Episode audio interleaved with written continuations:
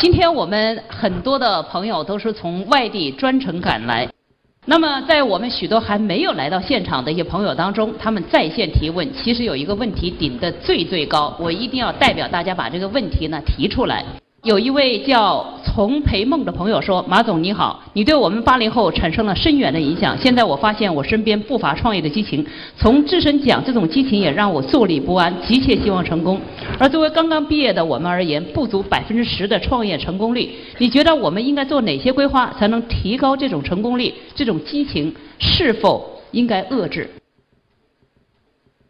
啊，创业其实是很艰辛的。我一方面在鼓励大家创业，另外一方面，我想也是告诉大家一个很现实的问题：一百个人创业，九十五个人死掉，你连声音都没听见，你根本不知道这九十五人存在过。还有四个人呢，你是看着他们死的，还剩下这一个人，这一个人很勤奋，但未必是最勤奋的；这个人很努力、很聪明，但未必是最聪明的。有很多的机缘，有很多的因素使得他成功。另外一个创业者永远去想，我是为十年以后、五年以后创业，不是为今天。假如你觉得创业是为了今天，因为别人这个事情今天做得好，我去做，你的成功率就很低。所以很多时候，我希望大家既要有激情，但更要有耐心。刚刚创业的时候，我就跟我自己和我团队说，我们既要有像。兔子一样的速度，但要像乌龟一样的耐力。你坚持到底，为未来而创业，不是为今天而创业，可能你会心情平淡，你可能做起来就方便多了。好，接下来我相信大家迫不及待的想跟马云面对面的提问和交流。那么就是有问题的朋友可以走到两边的麦克风啊后面，然后提出你们的问题，好吗？好，这边的同学，马云老师您好。您如何解读“信念”这个词？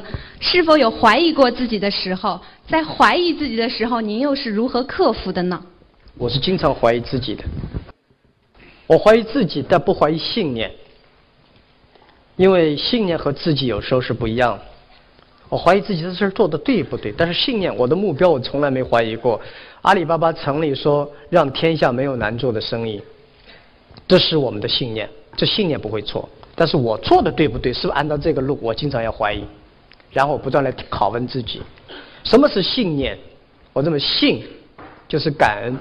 我觉得真是这么回事儿。我没有理由成功，阿里巴巴也没有理由成功。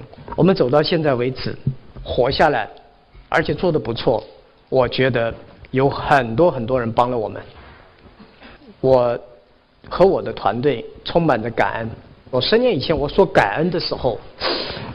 我也像口号一样，现在是我真觉得，我们怎么会那么好运气？我真觉得冥冥之中有人在帮我们。有人也问过我，怎么样把握运气？运气从哪里来？如果你有感恩，运气就会来。第二个仰，信仰的仰就是敬畏，很多东西你不知道，但是你敬畏它。如果你有敬畏之心，鬼神就会避开。好，下一位。呃，马云你好，我本身是一个比较直率的人，但是随着这人年龄的增长，或者是人际交往的这种嗯加强，逐渐会有人要求你变得圆滑或者是世故。你到底是坚持你自己的本性，还是说顺从主流大众给你的价值观？这两个事儿别对立起来。你自己坚持的东西未必是对的，但也未必是错的。社会大众的也未必是对，也未必是错。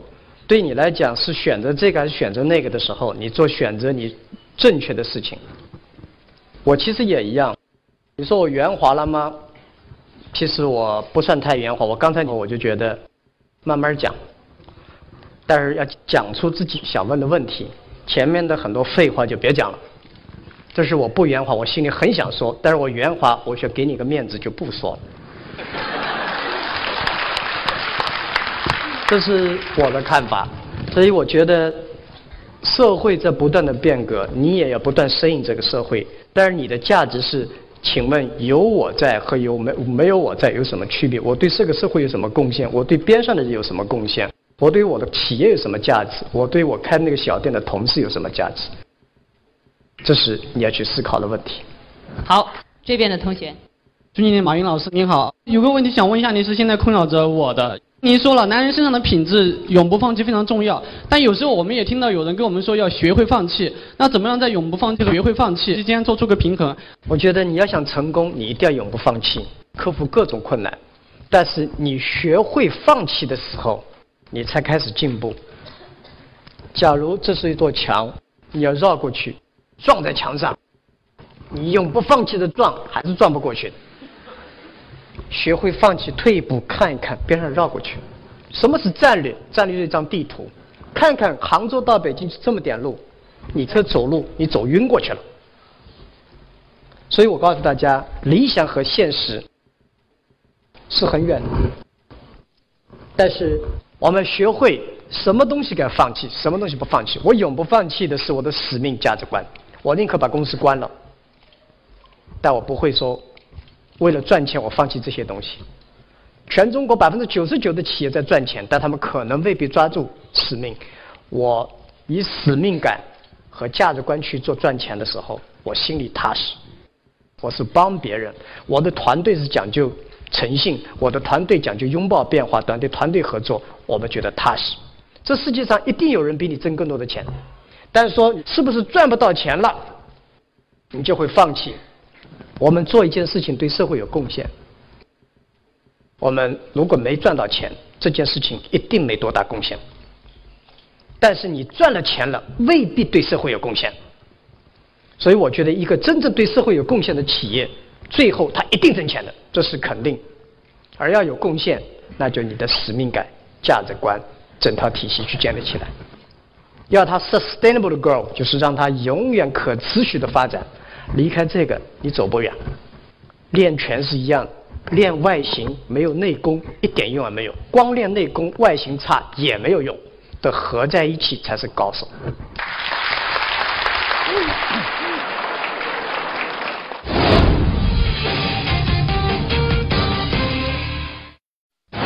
好，下一位。马先生你好，您十年前有你的设想，用电商改变整个中国人的生活。从我们一般人来看，三个字可以形容：假、大、空。你当时用我的感觉来说，也是在假大空来跟你的员工来沟通，跟你的十七罗汉在沟通。但是为什么你能将那十七罗汉变成十八罗汉，然后一直在让淘宝在前行？你认为是假大空，我从来就没认为过。有人说马云，你你的讲话我们很喜欢，什么原因？你特别能讲话？你是不是当过老师？你们这儿举举手，有多少老师你们是真的喜欢听他课的？估计不多。我估计绝大部分人觉得，我以前当老师是总是提前五分钟下课，大家都很高兴，喜欢我。是不是？不是把教材的东西都讲完了，学生就喜欢你的。知识是用来唤醒智慧的。我跟我同事讲话的时候，是希望唤醒他们心中的一种共鸣。我讲的也许是错的，但是我相信我在讲的话。很多人演讲的话全对的，但是他自己不相信。忽悠和不忽悠的区别是什么？忽悠是自己不相信，让人家相信；真实是我相信，你们相不相信？我知道你们慢慢会相信的，这是区别。我从来没想过假大空。假如是假大空，我我的员工。不是最出色的精英，但他们绝不傻。三个月就觉得 不靠谱，跑得比你还快。所以我觉得十年以前到今天，我还是这么在讲话，说明没那么假，也不空，只是我们看到的是愿景。我是为未来工作，我绝不为今天工作。如果你们创业者要想做这条路，所有在座的八零后、九零后，你们的时代。还有十年以后的事儿，不是今天。我们淘宝的时代不是今天，淘宝的时代是二十年以后的淘宝。我们再看看今天的录像，它会变成怎么样？这是我今天在努力的事儿。好，下一位，好，这边这位同学。你以前也说过，这个把痛苦当成快乐去欣赏。哎，我最想问的问题就是说，假如说有一天您把阿里巴巴做没了，淘宝网做没了，您打算怎么去办？我把阿里巴巴和淘宝怎么做没它是吧？不是，我就是我的意思就是说，如果有一天您把阿里巴巴给做没了，您有什么？您打算怎么去办？就是说后来的事情。你说把痛苦当欢乐去欣赏，对，那你把淘宝和阿里巴巴做的没了，你还能不能这样去欣赏？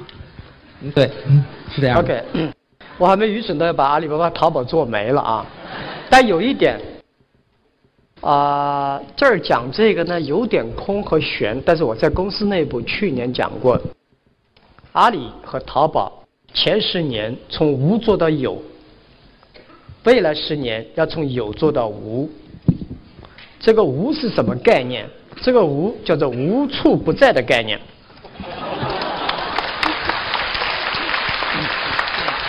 无要比有更厉害。人可以几天不吃饭，大家知道？七天，对不对？有的熬到十二天差不多了。人可以几天不喝水？两三天。人可以几分钟不吸氧气？两秒钟你熬不熬得住？两分钟。人不可以两分钟不吸氧气，但是氧气你摸得到吗？摸不到。无一定有的时候比有更加强大。所以我希望是大家十年以后、二十年以后看到的淘宝，它不是一个网站，不是一个巨大无比的公司，而是我们生活中的一部分。不是我们希望通过淘宝去挣钱，而是淘宝影响了这几代人对很多问题的看法，这个是我最大的乐趣。淘宝改变了中国零售，淘宝改变了所有的标准化、定制化，改变了工厂赚不到钱，消费者看个电视广告要付三百块钱。我要改变这些东西，就像支付宝，我们不是说我解决支付的问题，支付宝希望有一天它能够让平民老百姓也能享受金融服务。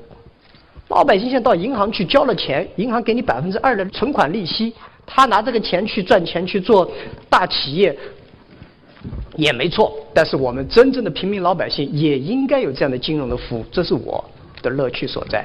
所以，假如这个方向错了，假如我们这个理想和愿景错了，我愿意它错。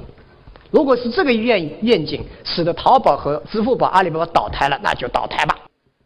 我们至少努力过，但是八零后、九零后，你们得跟着继续这么干，人类社会一定会好起来。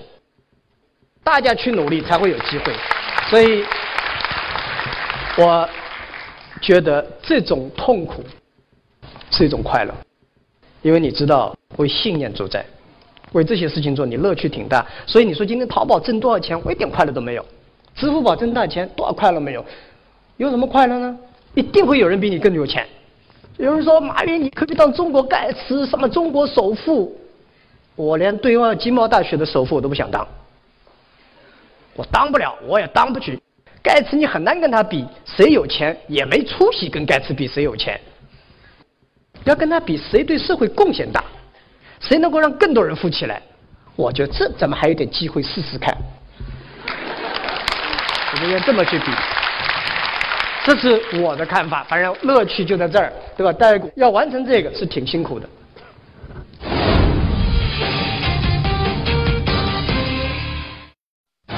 好，下一位。在我们的日常这个工作当中，你是怎么去看待这个责任与能力的关系？百分之九十九的人把自己的能力看得过高，总是埋怨别人有问题、世界有问题、规则有问题、体制有问题，从来没想过自己能力有问题，更没有想过自己责任有问题。八零后、九零后也好，我们这个年代的人都有过这样的事情。我们总觉得我挺厉害，凭什么我没有机会？凭什么马云有机会，我没有机会？凭什么他有机会？他爸是李刚，对不对？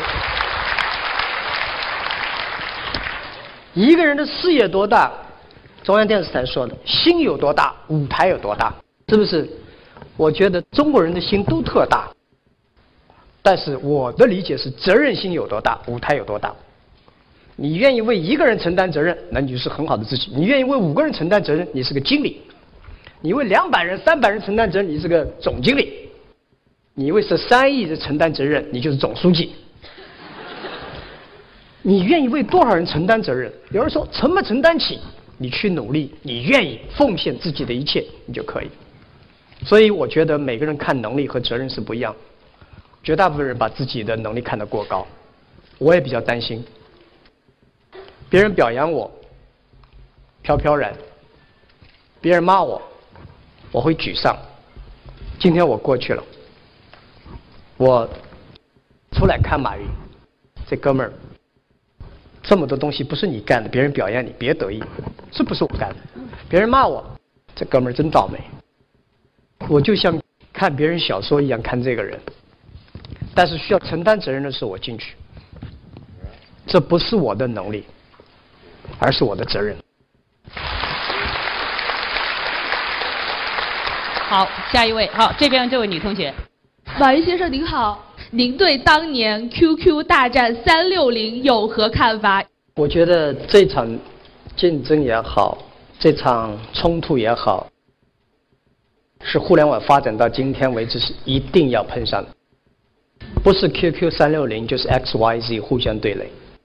但是我觉得今天我们最要问的问题是：社会给了我们互联网公司巨大的信任、巨大的资源，我们今天不能动用客户的利益去展开竞争。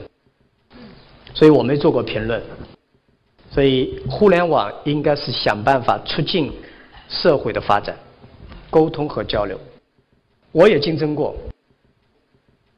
我希望竞争是这样：森林里面的竞争，狮子吃羊，绝不是因为我恨羊，而是我需要发展。昨天我说，北京城里面最早的环保车被汽车打败了，所有的环保车夫去砸汽车，你砸不光的，他这个时代会取代你。我们今天中国的商业的形态和环境，我们要反思。但是我更感兴趣的不是今天谁对谁错，而是我们所有人在这里面学到了什么，反思了什么。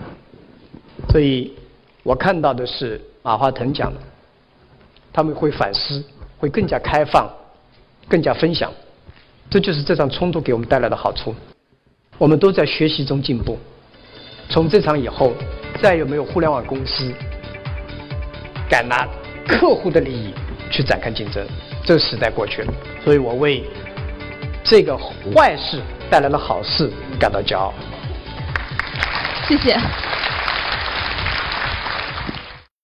亲爱的观众朋友，很高兴您能够看到这个视频。如今互联网已经是趋势了。您在玩手机和电脑的时候，是否想过通过手机在家就可以创业，转发分享就秒结到账了？没有投资，没有风险，不用开店囤货，不用打理，不用东奔西跑，在家兼职全职都可以。很多的网民利用业余时间做了一个月，就月收入过万了，甚至更多。厂家直销的网购商城，几十万款产品，别人购物我们就直接从中提成，有手机就能做。一部手机在家创业，转发分享就秒结到账。大家听到这里，请您拿出您手中的纸和笔，记下联系方式：QQ 三四零六七九九六二二。QQ 三四零六七九九六二二，一部手机在家创业，转发分享就秒结到账。欢迎咨询，请拿出您的纸和笔，记下 QQ 三四零六七九九六二二。QQ 三四零六七九九六二二，为您详细讲解。我们的系统使命是让网民上网变得更有价值。了解不会损失什么，拒绝了解可能错失良机。谢谢。他是中国互联网的传奇人物，他用自己的经历告诉你如何创造更好的明天。假如你看到社会的积极的正面的一面，去改变自己的一面，你才会成功。他是年轻创业者心中的教父，他用不断的超越证明自己坚持的理想。你的职责就是比别人多勤奋一点，多努力一点，多有一点理想，世界才会好起来。他曾获选为未来全球领袖，是中国大陆第一位登上美国权威财经杂志《福布斯》封面的企业家。十年以后，百分之七十左右的商务都会在电子商务进行展开，这是个时代的这个未来。他就是阿里巴巴集团董事局主席兼首席执行官马云。本期节目，马云与八零后面对面。今天我们很多的朋友都是从外地专程赶来，那么在我们许多还没有来到现场的一些朋友当中，他们在线提问，其实有一个问题顶得最最高，我一定要代表大家把这个问题呢提出来。有一位叫丛培梦的朋友说：“马总你好，你对我们八零后产生了深远的影响。现在我发现我身边不乏创业的激情，从自身讲，这种激情也让我坐立不安，急切希望成功。而作为刚刚毕业的我们而言，不足百分之十的创业成功率，你觉得我们应该做哪些规划，才能提高这种成功率？这种激情是否应该遏制？”啊，创业其实是很艰辛的。我一方面在鼓励大家创业，另外一方面，我想也是告诉大家一个很现实的问题：一百个人创业，九十五个人死掉，你连声音都没听见，你根本不知道这九十五人存在过。还有四个人呢，你是看着他们死的，还剩下这一个人，这一个人很勤奋，但未必是最勤奋的；这个人很努力、很聪明，但未必是最聪明的。有很多的机缘，有很多的因素使得他成功。另外一个创业者永远去想，我是为十年以后、五年以后创业，不是为今天。假如你觉得创业是为了今天，因为别人这个事情今天做得好，我去做，你的成功率就很低。所以很多时候，我希望大家既要有激情，但更要有耐心。刚刚创业的时候，我就跟我自己和我团队说，我们既要有像。兔子一样的速度，但要像乌龟一样的耐力。你坚持到底，为未来而创业，不是为今天而创业。可能你会心情平淡，你可能做起来就方便多了。好，接下来我相信大家迫不及待的想跟马云面对面的提问和交流。那么就是有问题的朋友可以走到两边的麦克风啊后面，然后提出你们的问题，好吗？好，这边的同学，马云老师您好。您如何解读“信念”这个词？是否有怀疑过自己的时候？在怀疑自己的时候，您又是如何克服的呢？我是经常怀疑自己的。我怀疑自己，但不怀疑信念，因为信念和自己有时候是不一样的。我怀疑自己的事做的对不对，但是信念，我的目标我从来没怀疑过。阿里巴巴成立说让天下没有难做的生意，这是我们的信念，这信念不会错。但是我做的对不对？是不是按照这个路？我经常要怀疑，然后不断来拷问自己。什么是信念？我这么信，就是感恩。我觉得真是这么回事儿。我没有理由成功，阿里巴巴也没有理由成功。我们走到现在为止，活下来，而且做的不错。我觉得有很多很多人帮了我们。我和我的团队充满着感恩。我十年以前我说感恩的时候。我也像口号一样，现在是我真觉得，我们怎么会那么好运气？我真觉得冥冥之中有人在帮我们。有人也问过我，怎么样把握运气？运气从哪里来？如果你有感恩，运气就会来。第二个仰，信仰的仰就是敬畏，很多东西你不知道，但是你敬畏它。如果你有敬畏之心。鬼神就会避开。好，下一位。呃，马云你好，我本身是一个比较直率的人，但是随着这人年龄的增长，或者是人际交往的这种嗯加强，逐渐会有人要求你变得圆滑或者是世故。你到底是坚持你自己的本性，还是说顺从主流大众给你的价值观？这两个事儿别对立起来。你自己坚持的东西未必是对的，但也未必是错的。社会大众的也未必是对，也未必是错。对你来讲是选择这个还是选择那个的时候，你做选择你正确的事情。我其实也一样。你说我圆滑了吗？其实我不算太圆滑。我刚才我就觉得慢慢讲，但是要讲出自己想问的问题。前面的很多废话就别讲了。这是我不圆滑，我心里很想说，但是我圆滑，我想给你个面子就不说了。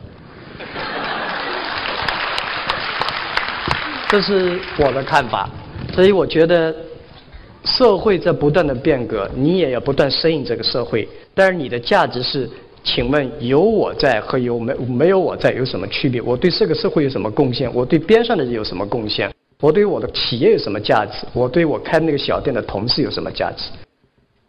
这是你要去思考的问题。好，这边的同学。尊敬的马云老师您好，有个问题想问一下，您是现在困扰着我的。您说了，男人身上的品质永不放弃非常重要，但有时候我们也听到有人跟我们说要学会放弃。那怎么样在永不放弃和学会放弃之间做出个平衡？我觉得你要想成功，你一定要永不放弃，克服各种困难。但是你学会放弃的时候，你才开始进步。假如这是一座墙，你要绕过去，撞在墙上，你永不放弃的撞，还是撞不过去的。学会放弃，退一步看一看，边上绕过去。什么是战略？战略是一张地图，看看杭州到北京就这么点路，你这走路你走晕过去了。所以我告诉大家，理想和现实是很远的。但是我们学会什么东西该放弃，什么东西不放弃。我永不放弃的是我的使命价值观，我宁可把公司关了，但我不会说。为了赚钱，我放弃这些东西。全中国百分之九十九的企业在赚钱，但他们可能未必抓住使命。我以使命感和价值观去做赚钱的时候，我心里踏实。我是帮别人，我的团队是讲究诚信，我的团队讲究拥抱变化，团队团队合作，我们觉得踏实。这世界上一定有人比你挣更多的钱，但是说是不是赚不到钱了，你就会放弃。我们做一件事情对社会有贡献，我们如果没赚到钱，这件事情一定没多大贡献。但是你赚了钱了，未必对社会有贡献。所以我觉得，一个真正对社会有贡献的企业，最后它一定挣钱的，这是肯定。而要有贡献，那就你的使命感、价值观整套体系去建立起来。要它 sustainable 的 grow，就是让它永远可持续的发展。离开这个，你走不远。练拳是一样，练外形没有内功一点用也没有，光练内功外形差也没有用，的合在一起才是高手。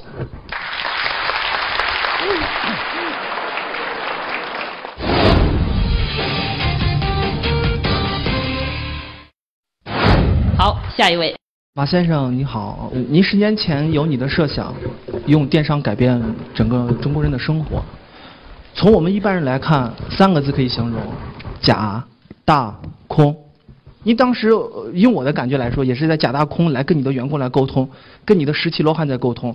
但是为什么你能将那十七罗汉变成十八罗汉，然后一直在让淘宝在前行？你认为是假大空，我从来就没认为过。有人说马云，你你的讲话我们很喜欢，什么原因你特别能讲话？你是不是当过老师？你们这儿举举手，有多少老师你们是真正喜欢听他课的？估计不多。我估计绝大部分人觉得，我以前当老师是总是提前五分钟下课，大家都很高兴，喜欢我。是不是？不是把教材的东西都讲完了，学生就喜欢你的。知识是用来唤醒智慧的。我跟我同事讲话的时候，是希望唤醒他们心中的一种共鸣。我讲的也许是错的，但是我相信我在讲的话。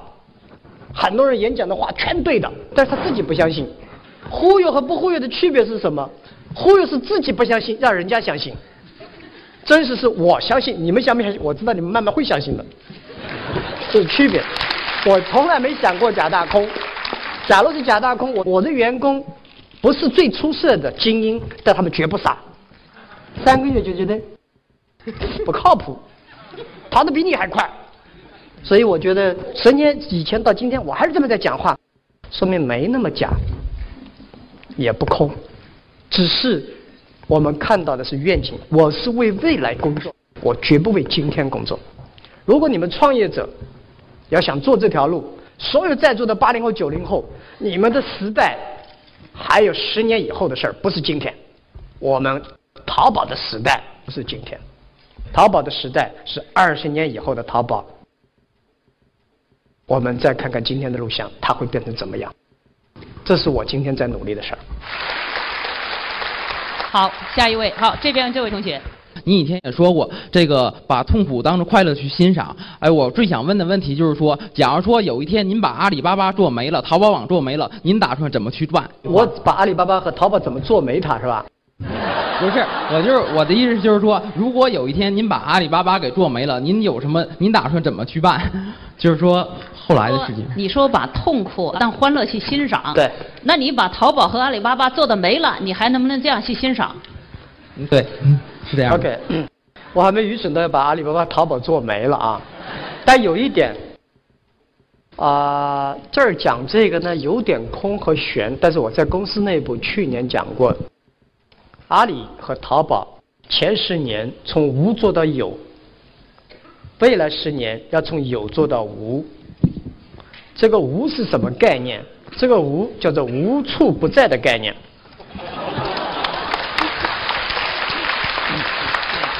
无要比有更厉害。人可以几天不吃饭，大家知道？七天，对不对？有的熬到十二天差不多了。人可以几天不喝水？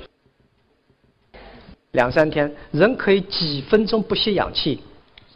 两秒钟你熬不熬得住？两分钟。人不可以两分钟不吸氧气，但是氧气你摸得到吗？摸不到。无一定有的时候比有更加强大。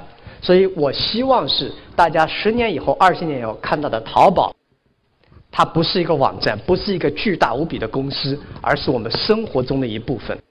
不是我们希望通过淘宝去挣钱，而是淘宝影响了这几代人对很多问题的看法，这个是我最大的乐趣。淘宝改变了中国零售，淘宝改变了所有的标准化、定制化，改变了工厂赚不到钱，消费者看个电视广告要付三百块钱。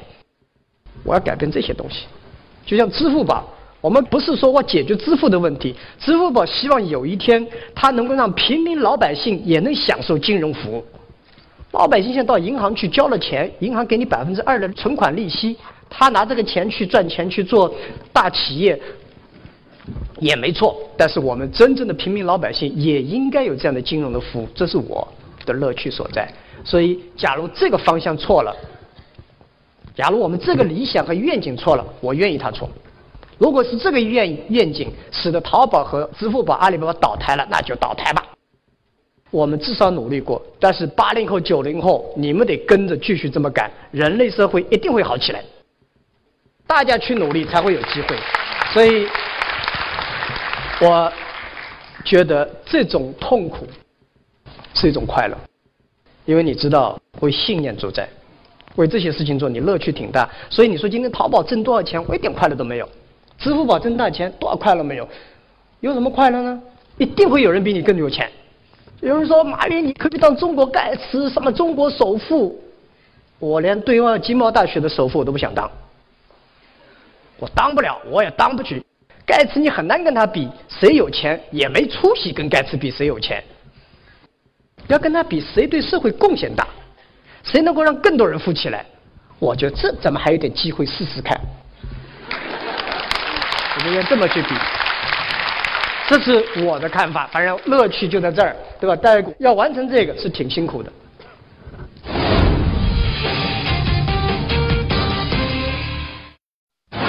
好，下一位。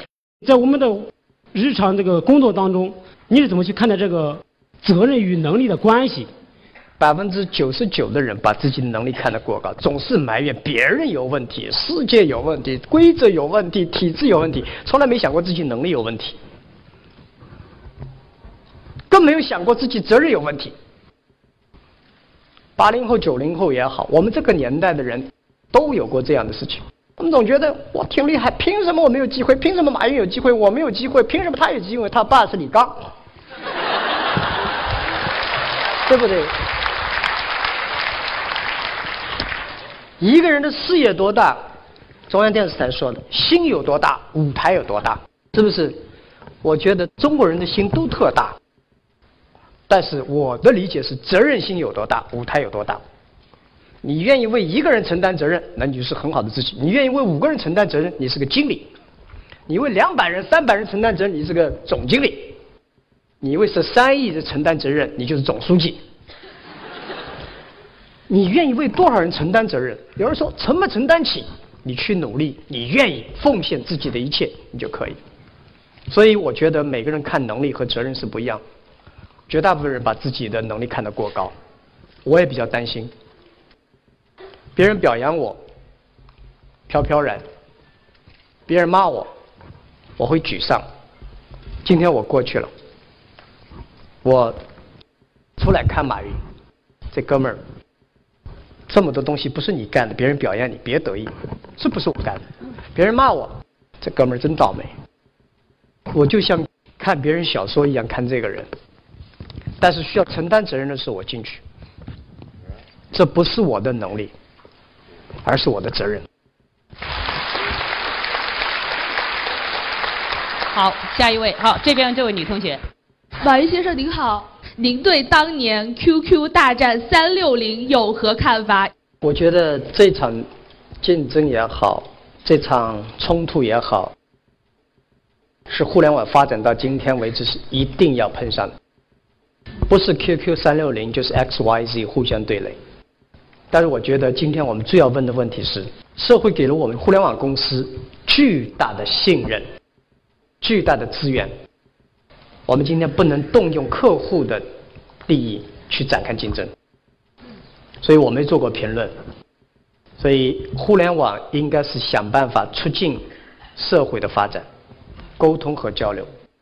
我也竞争过，我希望竞争是这样：森林里面的竞争，狮子吃羊，绝不是因为我恨羊。而是我需要发展。昨天我说，北京城里面最早的环保车被汽车打败了，所有的环保车夫去砸汽车，你砸不光的，它这个时代会取代你。我们今天中国的商业的形态和环境，我们要反思。但是我更感兴趣的不是今天谁对谁错，而是我们所有人在这里面学到了什么，反思了什么。所以我看到的是马化腾讲的。他们会反思，会更加开放，更加分享，这就是这场冲突给我们带来的好处。我们都在学习中进步。从这场以后，再也没有互联网公司敢拿客户的利益去展开竞争，这个时代过去了。所以我为这个坏事带来了好事感到骄傲。谢谢。